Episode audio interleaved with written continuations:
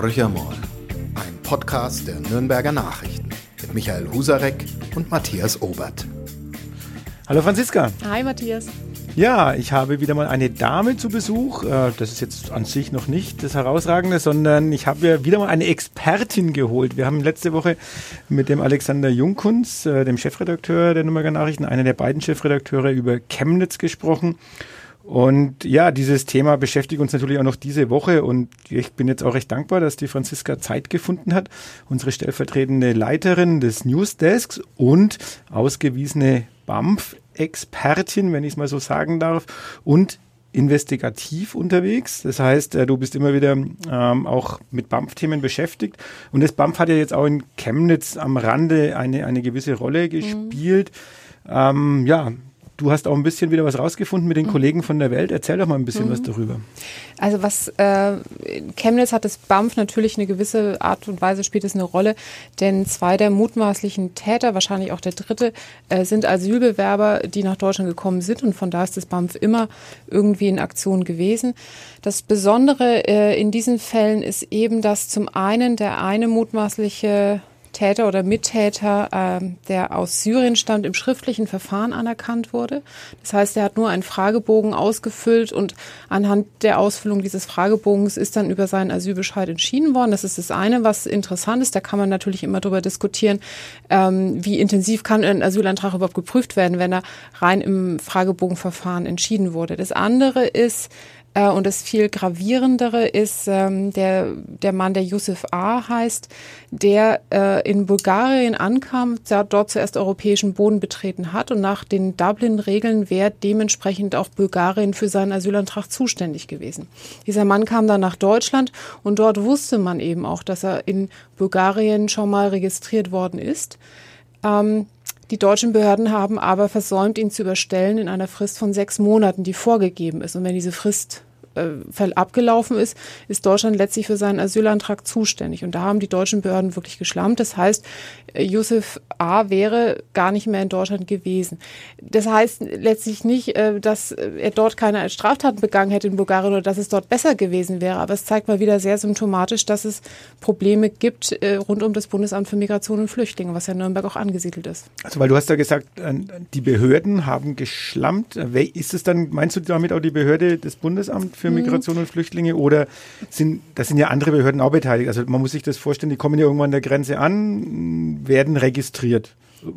Das hat alles funktioniert, die Registrierung, soweit man das bis heute weiß. Also da werden unter anderem Fingerabdrücke genommen und so weiter und so fort. Also es gibt so eine sogenannte ID-Behandlung. Auf das Thema Identität kommen wir aber gleich nochmal zu sprechen. Da gibt es nämlich auch ein Problem. Ähm, die, die Frage der Abschiebung ist etwas, was dann koordiniert wird zwischen Bundesamt für Migration und Flüchtlinge und Ausländerbehörde. Wer in diesem Fall dann wirklich geschlammt hat, äh, weiß man nicht genau. Allerdings ist bei den Dublin-Rückführungen primär das Bundesamt für Migration und Flüchtlinge im, im Fokus. Was jetzt auch noch herausgekommen ist, ist, dass äh, Yusuf A. sehr gefälschte Dokumente vorgelegt hat. Mhm. Und das hat man äh, nicht bemerkt oder sehr, sehr spät erst bemerkt. Und das ist natürlich auch wieder ein Problem, was man dem Bundesamt für Migration und Flüchtlinge anlassen kann. Das hat ja auch der Bundesinnenminister Horst Seehofer gesagt, dass eben dieser irakische Personalausweis eine Totalfälschung gewesen sei. Und Aber da hieß es auch, die Untersuchung wurde vom Bundesamt durchgeführt. Genau, das macht das Bundesamt für Migration und Flüchtlinge. Mhm. Die haben das große Problem, dass die einfach wenig Personal haben. Mhm. Auch in dem Bereich der, der Menschen, die die Dokumente überprüfen. Und das ist eben nichts Neues, sondern es ist etwas, was seit schon seit vielen Monaten oder auch Jahren bekannt ist, wo jetzt äh, in der letzten Zeit peu à peu, nachdem immer wieder Skandale bekannt geworden sind, aufgerüstet wurde. Aber es reicht bis heute vielleicht auch noch nicht. Also darüber kann man diskutieren. Würdest du sagen, dass die im Moment gerade mal in der Lage sind, die aktuellen Fälle zu bearbeiten oder mm, kommen die schon langsam in den Modus des nachbearbeitet, nachgearbeitet Da sind wird? sie schon ganz lange in dem mhm. Modus des Nachbearbeiten. Also ansonsten wären die Asylzahlen jetzt nicht so runtergegangen, wie sie sind. Also das Bundesamt für Migration und Flüchtlinge arbeitet Altfälle schon seit einiger Zeit ab. Neufälle werden versucht innerhalb von drei Monaten abzuarbeiten. Da betont das Amt auch immer, dass man da relativ gut ist. Äh, Altfälle müssen teilweise sehr, sehr lang warten, bis ihre Asylanträge letztlich entschieden sind, was schwierig ist aus verschiedenen Perspektiven. Das ist für die, aus der menschlichen Perspektive natürlich echt heftig, wenn man in einem Land ist und man weiß gar nicht, ob man bleiben kann. Menschen sind auch hier und gewöhnen sich ein vielleicht und müssen dann mit einem negativen Bescheid zurechtkommen oder auch ihr soziales Umfeld muss damit zurechtkommen. Also diese Ungewissheit ist für niemanden gut ähm, und deswegen ist es sehr, sehr wichtig, dass die Verfahren beschleunigt werden. Wir haben ja dann auch die, die Fälle, die wir auch in den Nürnberger Nachrichten ja darüber berichtet haben, also Leute, die jetzt hier eigentlich gut integriert sind, ähm, die einen Arbeitsplatz haben äh, und die jetzt aber ähm, zurück müssen. Das sind auch die Aufarbeitung sozusagen dieser alten Fälle. Ähm, wie schätzt du die Lage da ein? Also rechtlich ist es ja wohl einwandfrei, dass diese Leute dann ähm, in ihr Heimatland zurückgeschickt werden, weil ihr Asylantrag abgelehnt wurde. Aber insgesamt sind das auch die Fälle, wo die ähm, in der Bevölkerung ja zum Teil auch sehr, die sehr eng mit diesen Menschen auch zusammenleben und sagen, sie verstehen es nicht. Also wir haben hier Fälle mhm. von Leuten, die äh, mit Totalfälschungen, die unter zwei Identitäten, wenn ich das richtig gelesen habe, ja. in Deutschland leben. Und wir haben Leute, die ja hier auf dem Arbeitsmarkt sozusagen tätig sind, die ihr Geld verdienen, die auch nicht in irgendeiner mhm. Asylunterkunft leben müssen. Und äh, da wird die Rückführung angeordnet. Wobei man sagen muss, der Fall Yusuf A. zum Beispiel, das ist der, der mit der Totalfälschung, der ist erst jetzt äh, entschieden worden. Also da war das Bundesamt einfach sehr, sehr langsam mit der Entscheidung. Also von da muss man da ein bisschen aufpassen, mit, mit, ähm, mit welchen Begriffen man da arbeitet. Aber wir hatten jetzt zum Beispiel in Herzogenaurach einen Fall von einer Frau mit drei Kindern, die kommt aus Tschetschenien, die leben, glaube ich, seit mehreren Jahren in Deutschland, irgendwas um die fünf Jahre, wenn ich das richtig im Kopf habe, und sind jetzt abgeschoben worden. Was für die Familie super schwierig ist. Es ist eine, eine Frau, die alleinstehend ist und sie sagt, sie hätte keine verwandtschaftlichen Beziehungen oder keine Unterstützung in ihrem Heimatland. Die Kinder sind in Deutschland aufgewachsen, die sprechen wahrscheinlich besser Deutsch als, als Russisch. Ähm, und haben hier eben auch Freunde. Und diese Menschen verstehen einfach nicht, warum diese Familie zurückgeführt wird. Und das ist eben der Punkt, den ich angesprochen habe. Also wenn man Menschen so lange in Deutschland erlaubt zu bleiben, dann fühlen die sich natürlich heimisch, dann bauen die sich ein Netzwerk auf. Und das ist doch genau das, was wir immer verlangen. Wir wollen ja, dass Menschen sich integrieren. Und ihnen dann zu sagen, nach einer gewissen Zeit, ihr müsst dann jetzt doch zurückgehen, ist einfach wirklich schwer verständlich. Es gibt verschiedene Konzepte, wie man künftig Migrationspolitik gestalten sollte und könnte. Eines dieser Konzepte ist wirklich, dass strikt versucht wird, und das wird erst gelingen, wenn die Asylfälle auf ein gewisses Niveau heruntergebracht sind, dass versucht wird, die äh, Bearbeitung der Asylanträge sehr schnell durchzuziehen, innerhalb von wenigen Wochen, maximal drei Monate. Und dass für all diejenigen, die vor einem gewissen Stichtag hier angekommen sind, äh, dass man eine Bleiberegelung schafft. Also es gibt einige Experten, die genau das fordern, weil sie sagen, wir muten diesen Menschen sonst und auch äh, den Menschen, die hier in Deutschland sind, einfach viel zu viel zu. Wir haben auch Arbeitgeber, die sich gekümmert haben, die Menschen ausgebildet haben oder die sagen, hey, wir brauchen genau diese Fachkräfte. Also es gibt verschiedene Konzepte. Man hat äh, noch nicht den richtigen Weg gefunden, aber ich glaube, dieser könnte einer sein. Glaubst du, dass die Politik hier zu langsam agiert? Politik hat in dem Bereich Migration äh, seit Jahren viel zu langsam agiert. Also diese sogenannte Flüchtlingskrise, die wir in Deutschland hatten, die war abzusehen. Die hätte da hätte Politik schon viel früher darauf reagieren können und Maßnahmen ergreifen können. Dann wäre dieses Ganze, was da auf uns zugekommen ist, gar nicht so dramatisch geworden und äh, hätte nicht so viele Probleme mit sich gebracht, die wir heute teilweise erleben, die teilweise auch aufgebauscht werden, aber die in der Bevölkerung durchaus zu Ängsten führen und die muss man auch ähm, muss man ernst nehmen und mit denen muss man auch versuchen zu arbeiten und da hat muss Politik sich wirklich den Vorwurf gefallen lassen, dass sie da etwas verschlafen hat. Mhm. Jetzt hast du gesagt, ja, manche Dinge werden jetzt auch aufgebauscht, ähm, aber man hat auch den Eindruck, dass die Politik da ein bisschen irrlichtend unterwegs ist. Also wir haben auf der einen Seite ja Horst Seehofer, der, der ziemlich Rabatz gemacht hat. Wenn man jetzt drauf schaut, was ist am Ende dabei rausgekommen, was passiert wirklich, ist es ja für den Aufstand, der letztendlich gemacht wurde, für die Unruhe, die auch äh, in die Bevölkerung reingetragen wurde, ist es ja relativ wenig, was übrig bleibt.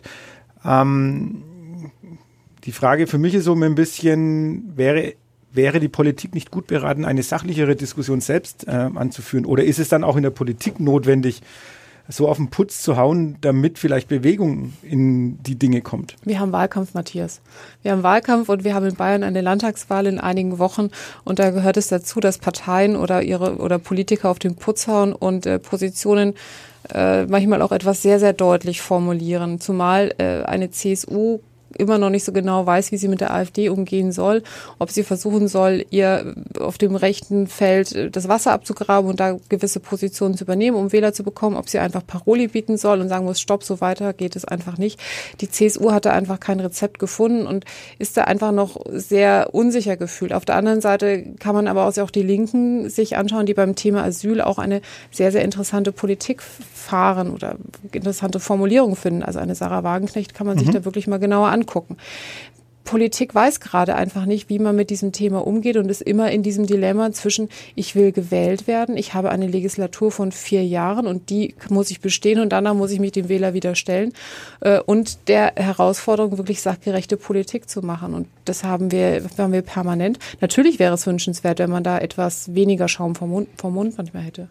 Aber genau das ist doch der Punkt. Also die Menschen erwarten eigentlich Antworten darauf. Du hast gerade ein Beispiel dafür genannt, wie es, wie es funktionieren könnte. Ich meine, niemand weiß, weiß vorher, ob ein Konzept, das man sich ausdenkt, ob das dann am Ende auch Wobei das, was ich gesagt habe, wirklich nur ein kleiner Mosaikstein sein kann. Man Klar. muss für so ein Konzept muss man auch in den Herkunftsländern massiv was machen. Man muss die europäischen Partner einbeziehen. Also man kann nicht an einer Stellschraube drehen und denken, boah, das ganze System wird dann funktionieren, sondern es muss ein wirklich sehr, sehr ausgeklügeltes Konzept sein, das mit verschiedenen Partnern abgestimmt sein muss. Gut, das ist aber auch wieder ein bisschen die Frage, dieses große Konzept, äh, das ist ja auch der Angela Merkel ein bisschen vorgeworfen worden, wo sie gesagt haben, es kann nur eine europäische Lösung geben. Ähm, bin ich durchaus der Meinung. Gebe auch dir im Prinzip recht. Du brauchst ein, ein Konzept, was über die, die Ländergrenzen hinweggeht, äh, was die ganzen Kontinente im Prinzip mit einbinden sollte. Aber andererseits, andererseits erwarten doch die Menschen hier vor Ort vielleicht auch mal die einfache, die vielleicht schnelle Lösung. Ähm, genau in dem Punkt, wo wir doch jetzt wieder so eine Spaltung erleben. Wir haben auf der einen Seite Leute, die. Aber ganz kurz einhaken. Ja. Die einfache, schnelle Lösung ist oft die populistische und es ist die, die einfach nur kurz gedacht ist und äh, die vielleicht in, auf kurze Sicht gedacht die Leute glücklich stimmen wird, aber die ganz, ganz selten wirklich langfristig funktionieren wird. Also eben nur weil man das Gefühl hat, die Leute wollen jetzt das und das, äh, einfach mal schnell was rauszuschießen, halte ich für den falschen Weg.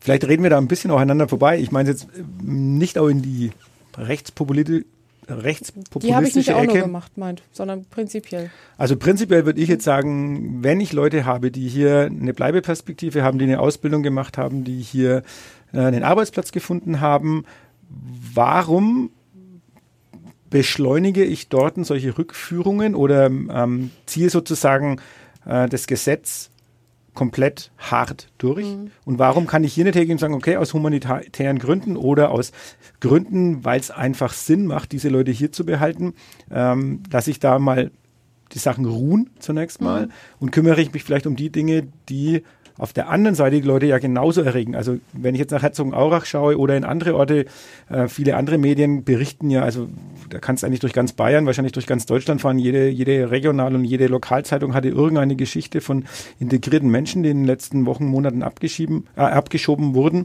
und was äh, innerhalb der Menschen, die um die herum sind, die die auch zum Teil mhm. begleiten über Jahre hinweg, auf Unverständnis stößt und umgedreht äh, steht dem gegenüber äh, ein Yusuf A. Äh, sind wir wieder bei dem Thema. Dessen Antrag noch nicht entschieden wurde, ne? Das darfst du nicht vergessen. Also genau. da darfst du nicht Äpfel mit Birnen vergleichen. Ja, ich darf vielleicht nicht Äpfel mit Birnen vergleichen, aber ich glaube, das ist das, was draußen trotzdem bei der Bevölkerung ja zunächst mal mhm. offensichtlich ist. Menschen, die ja, mit Ängsten auch spielen, aber auch Menschen, die wirklich sagen, irgendwie, äh, da geht es doch in dem Land nicht mehr, nicht mehr richtig zu, wenn sowas überhaupt nicht, dass sowas passieren kann. Passieren kann sowas immer wieder, aber dass solche Menschen in dem Land äh, über einen langen Zeitraum, längeren mhm. Zeitraum leben können, ohne dass es zu einer Identitätsklärung überhaupt kommt. Ähm, Im Gegensatz zu Leuten, die gesagt, wie gesagt, ein Stück weit sehr integriert wirken. Das ist, glaube ich, so die, die Spannungspole, wo ja auch die, die Menschen dazwischen leben und irgendwie die Antworten der Politik dann doch etwas zu lange auf sich warten lassen. Ja, man muss immer sagen, Bayern ist schon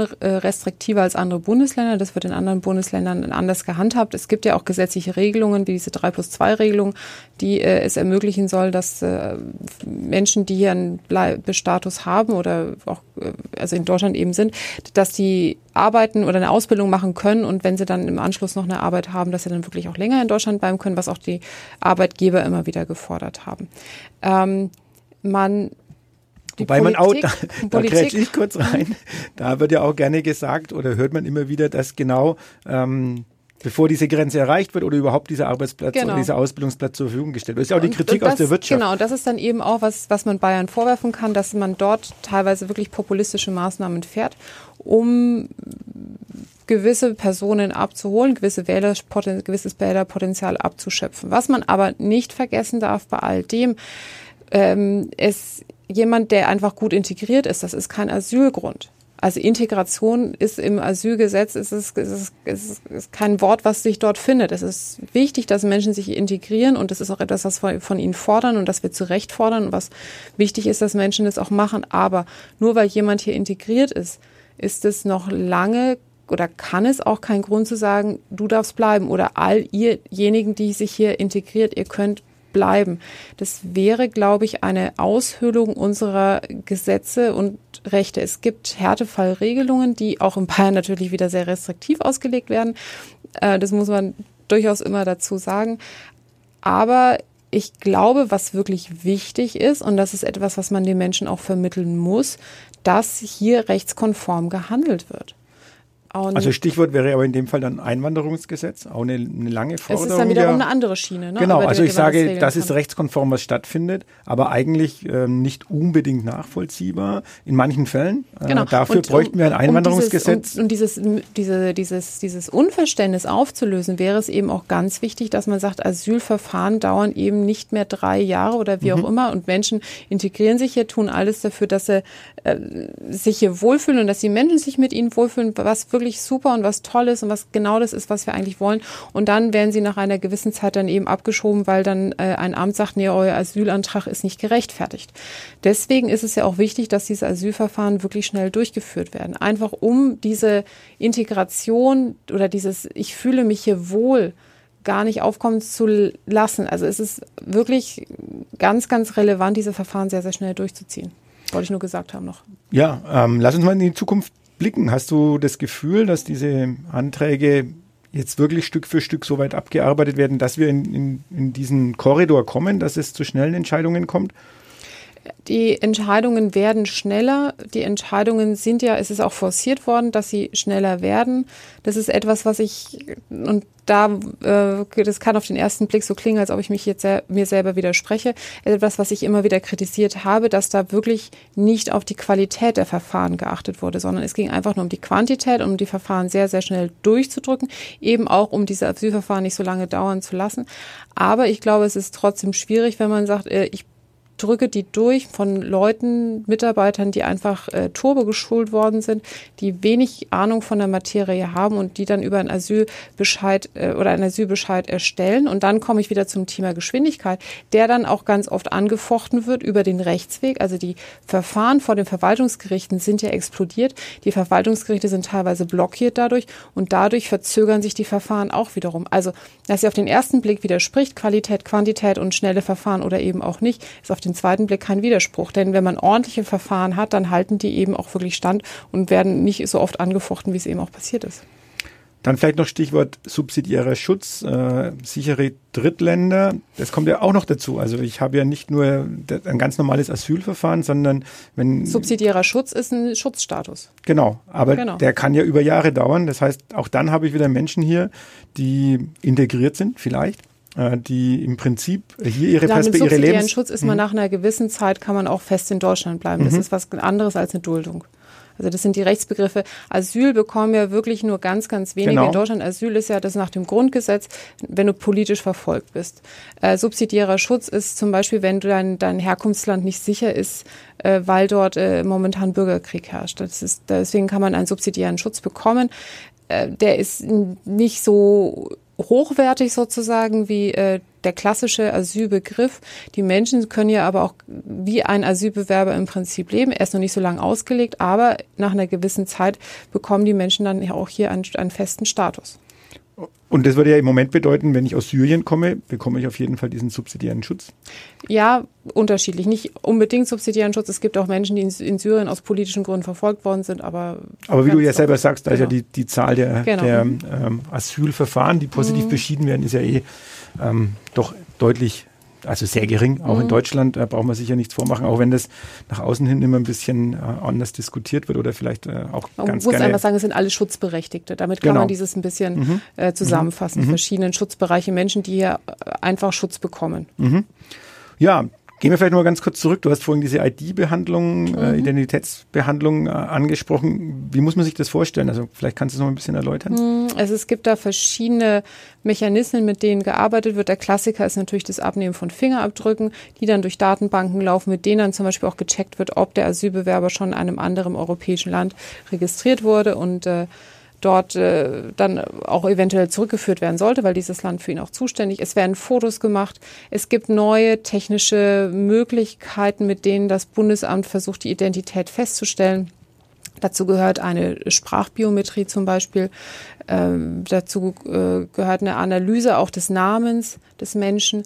Diese neuen Verfahren funktionieren so semi-gut, würde ich sagen, aber man versucht da eben neue Wege eben zu gehen, einfach um die Identität äh, zweifelsfrei feststellen zu können. Denn man hat in dem Bereich auch eine gewisse Zeit etwas geschlampt. Da versucht man jetzt auch äh, deutlich ordentlicher zu arbeiten.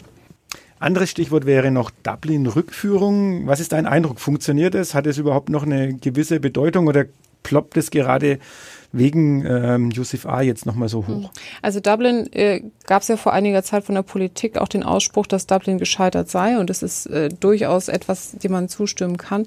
Es gibt gewisse europäische Länder, in die Deutschland auch eine Zeit nicht mehr zurückgeführt hat oder abgeschoben hat, obwohl die eigentlich zuständig wären. Das war zum Beispiel Griechenland, weil dort nicht mehr gewährleistet war, dass die Asylverfahren rechtsstaatmäßig durchgeführt werden, beziehungsweise dass auch die Menschen dort menschenwürdig unterkommen.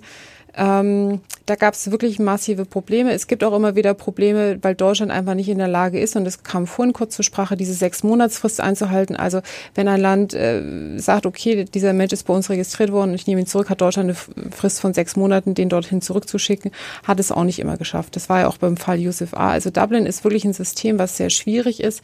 Es hängt ja auch natürlich davon ab, inwiefern die europäischen Partner mitspielen. Und beim Dublin-System sind absolut benachteiligt diejenigen, die eine EU-Außengrenze haben. Also es sind klassischerweise Griechenland, es ist Spanien immer mehr. Italien ist auch so ein klassisches Ankunftsland, die ja teilweise ähm, wirklich sehr, sehr hohe Zugänge haben. Und wenn man Dublin hart auslegen wollte, wäre, wären diese Länder mit der Außengrenze für sehr, sehr viele Asylbewerber zuständig, für viel zu viele Menschen zuständig. Das können sie gar nicht alle stemmen. Also da müssen auch noch weitere EU-Ausgleichsmechanismen gefunden werden. Es gibt ein paar, aber die bisherigen reichen nicht. Also es läuft ja im Moment auch so ab, also wenn ein Schiff mit Flüchtlingen im Moment keinen Hafen findet, den, den, an dem es anlanden kann, also diese Rettungsaktionen, die ja auch in der Diskussion stehen, dann liegt es ja eben auch daran, weil wir eigentlich keine Regelung haben, die Außengrenzenländer, Außengrenzenländer sagen, ja, das Schiff kann dann bei uns einlaufen, wenn wir wissen, wohin wir die Flüchtlinge verteilen können. Früher sind sie wahrscheinlich viele auf Lampedusa gelandet, sind auf Malta gelandet. Äh, Spanien hat ja irgendwann mal dicht gemacht, jetzt wieder aufgemacht. Ähm, aber auch da ist ja eigentlich eine europäische Lösung nach wie vor überhaupt nicht in Sicht. Also wir haben nach wie vor die eher im Osten liegenden Länder, die sagen, interessiert uns nicht, äh, machen wir auf keinen Fall mit. Wir werden ähm, sehen, was jetzt noch in Schweden passiert, aber wir haben eigentlich wenig Länder, die im Moment Bereitschaft zeigen, dann diese Kontingente an Flüchtlingen aufzunehmen. Ja, das ist einfach ein Grundproblem, was die Europäische Union momentan hat. Also sie versucht ja auch viel zusammenzuarbeiten mit Herkunftsländern, da äh, Menschen zu bewegen. Das ist auch eine Strategie der Bundesregierung, Menschen zu bewegen, gar nicht zu flüchten, was äh, sich viel leichter anhört, als es ist, weil eben doch vielen den Versprechungen eben glauben von der guten westlichen Welt. Ähm, man arbeitet auch mit Ländern wie Libyen zusammen, was man durchaus auch kritisch sehen kann, denn dort werden Flüchtlinge teilweise richtig mies behandelt. Äh, aber das ist auch eine Strategie, dass man sagt, okay, die Menschen werden, werden dann gleich wieder nach Libyen zurückgebracht. Darauf setzt besonders Italien. Die andere Frage ist, wie bringt man die Länder, äh, die du eben genannt hast, also aus, aus weite, viele kommen ja aus Osteuropa, dazu, sich verstärkt zu engagieren. Bisher hat man wenig Lösungen gefunden, weil es einfach nicht populär in diesen Ländern ist, mehr Flüchtlinge aufzunehmen. Man kann versuchen, auch wieder um das klassische Thema Geld, also ob es damit eben funktionieren würde, das ist meistens ja so ein Triggerpunkt. Aber zufriedenstellend ist es definitiv nicht. Ja, und wenn wir jetzt nochmal zurückblicken auf ähm, Chemnitz, also wir haben eigentlich das Thema jetzt mal von einer ganz anderen Seite auch aufgegriffen, aber ähm, durch die Berichterstattung letztendlich, ähm, was jetzt Yusuf A. betrifft, ähm, ja, werden ja auch wieder, fühlen sich ja viele bestätigt, die sagen, ja, die Grenzen waren offen, da ist alles reingeströmt, was eigentlich äh, an Gesindel in dieser Welt irgendwo herumläuft. Ähm, also wir holen uns sozusagen mhm. die Kriminalität in das eigene Land. Da sagen Statistiken zwar ganz etwas anderes, aber die Menschen argumentieren letztendlich trotzdem aus dem Bauch raus und haben dieses Gefühl. Also ich habe mir mal die Statistiken angeschaut und zwar gibt es eine vom Bundeskriminalamt, die genau eben das untersucht, also wie hoch die Kriminalität unter Zuwanderern ist. Ähm, unter Zuwanderern, das sind eben die Menschen, die als Asylbewerber anerkannte Flüchtlinge oder Geduldete eben nach Deutschland gekommen sind und hier auch eben leben. Und wenn man sich das anschaut, dann sind äh, im Prinzip werden acht Prozent dieser Zuwanderer polizeilich registriert. Unter Deutschen sind es zwei Prozent. Allerdings, wenn man sich anschaut, wie diese Gruppe der Zuwanderer sich zusammensetzt und die mit der gleichen Gruppe der Deutschen vergleicht, dann kommt man genau auf dieselbe Prozentzahl. Also bei Deutschen ist auch die Gruppe der 18 bis 21-Jährigen wird zu acht Prozent eben polizeilich registriert, dass sie straffällig werden. Und bei den Zuwanderern, die eben auch hauptsächlich junge Männer sind, sind es auch eben genau diese acht Prozent.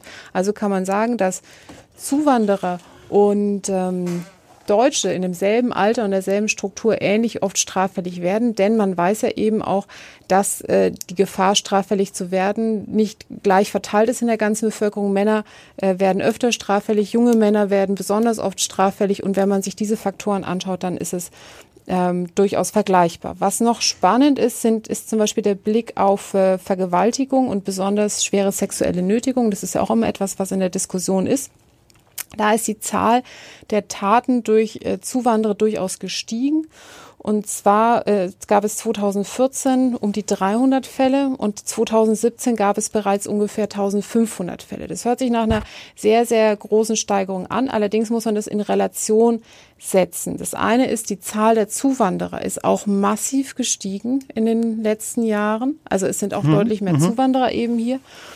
Und was man auch äh, nicht vergessen darf, das Sexualstrafrecht hat sich ja verschärft. Mhm. Also es gibt diesen Nein, heißt Nein-Paragraphen, den es jetzt erst seit einiger Zeit gibt. Das heißt, es sind neue Sachen eben dazugekommen, die jetzt eben äh, strafrechtlich belangt werden können also besonders im Fall der, der, der Nötigung. Und das heißt, dass insgesamt die Zahl der sexuellen Straftaten in Deutschland auch gestiegen ist. Also nicht nur im Bereich eben der Zuwanderer. Was man auch immer dazu sagen muss, und das finde ich bei sexuellen Straftaten durchaus sehr, sehr wichtig, das zu erwähnen, die allermeisten Fälle passieren innerhalb der Familie. Mhm. Das ist äh, immer noch so und das ist sehr, sehr tragisch und, und das ist sehr, sehr schlimm. Und ganz viele von diesen Fällen kommen auch nie zur Anzeige, weil mhm. da eine Schamgrenze sehr hoch ist.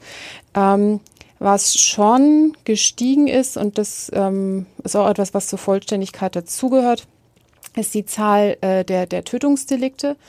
Da gab es im Jahr 2015, wenn ich das richtig im Kopf habe, ungefähr 220 Tatverdächtige. Also es sind äh, Mord und Totschlag und versuchter Mord und versuchter Totschlag.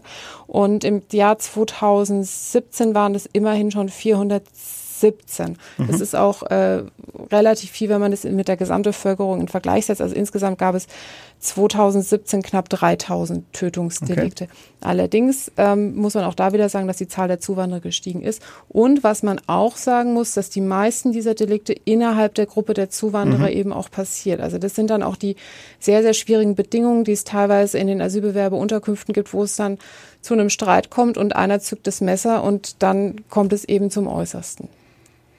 Ja, also ich glaube, man sieht, man kann nicht mit einfachen Parolen, mit einfachen Schlagworten so eine Diskussion führen, sondern es ist immer eine komplexe Diskussion. Es gibt sehr viele äh, Aspekte, die es auch zu beachten Auf gilt. Jeden Fall. Ähm, und ich denke, uns als Medien obliegt auch die Aufgabe, das so gut wie möglich auch äh, unter die Leute zu bringen und so zu einer Versachlichung der Diskussion beizutragen. Es ist im Moment wirklich schwierig. Wir erleben das, glaube ich, tagtäglich sei es durch Leserbriefe, sei es durch Anrufe. Ähm, ich glaube auch die ist sehr schwierig und da muss man auch dazu sagen, wir berichten ja auch nicht über jedes Sexualdelikt.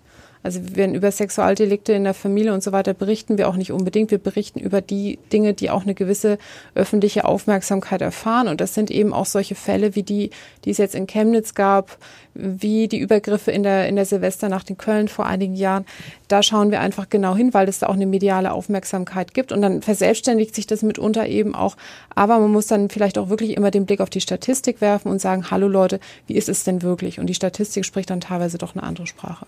Aber erreichen wir die Leute dann noch? Also die Leute ist natürlich wieder so ein völlig äh, plakativer Begriff. Also ich glaube, unsere Leser, unsere User, ähm, wir, wir erleben, wie gesagt, die Diskussionen ja auch über Leserbriefe, über die Kommentare bei den Online-Artikeln. Also wir können sagen, glaube ich, dass so ein Klientel, was äh, uns noch wahrnimmt, was uns auch liest, das ja nicht gerade gering ist, dass mit denen schon eine sachliche Auseinandersetzung möglich ist. Aber es gibt sicherlich auch einen äh, inzwischen ganz schön gewachsenen Prozentteil der Bevölkerung, den wir überhaupt nicht mehr erreichen mit unseren Argumenten. Das wisst ihr im Online-Bereich, glaube ich, fast noch mehr als äh, wir im Print-Bereich, weil ihr bekommt es in euren Kommentaren ja auch massiv mit.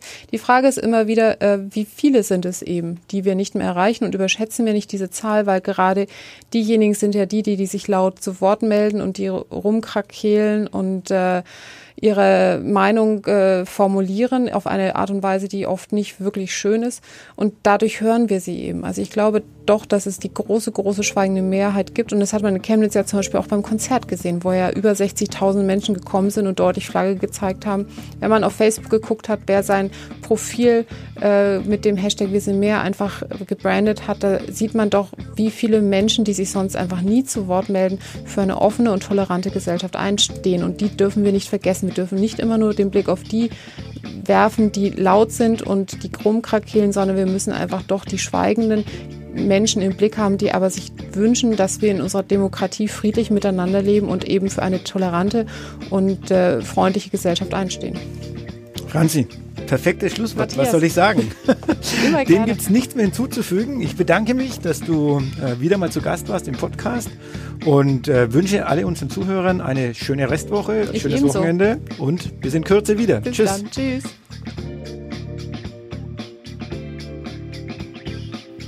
Mehr bei uns im Netz auf nordbayern.de